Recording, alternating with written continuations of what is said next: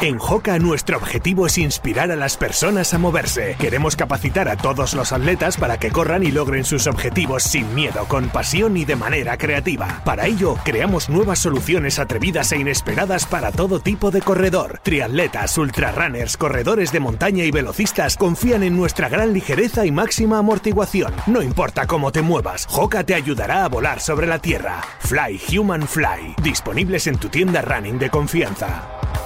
Noticia de la semana que leemos en marca.com barra aventura, el cambio climático y la masificación hacen el Everest la montaña asesina.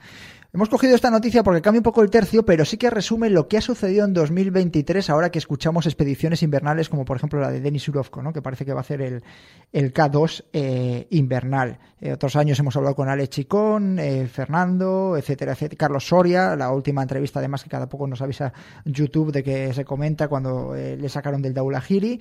Bueno, pues el año 2023 ha sido especialmente dramático en el Everest. Se ha batido el récord de expediciones y también de muertes, 18, casi 20 muertos en el Everest. Estoy convencido de que esto, a medida, por eso ha sido la noticia de la semana.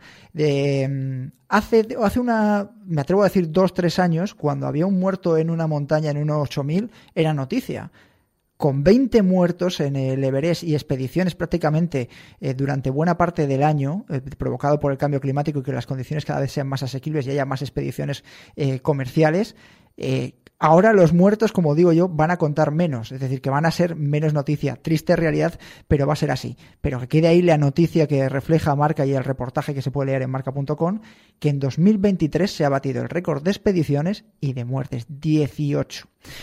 Pista del Trail Kit y vamos con el programa.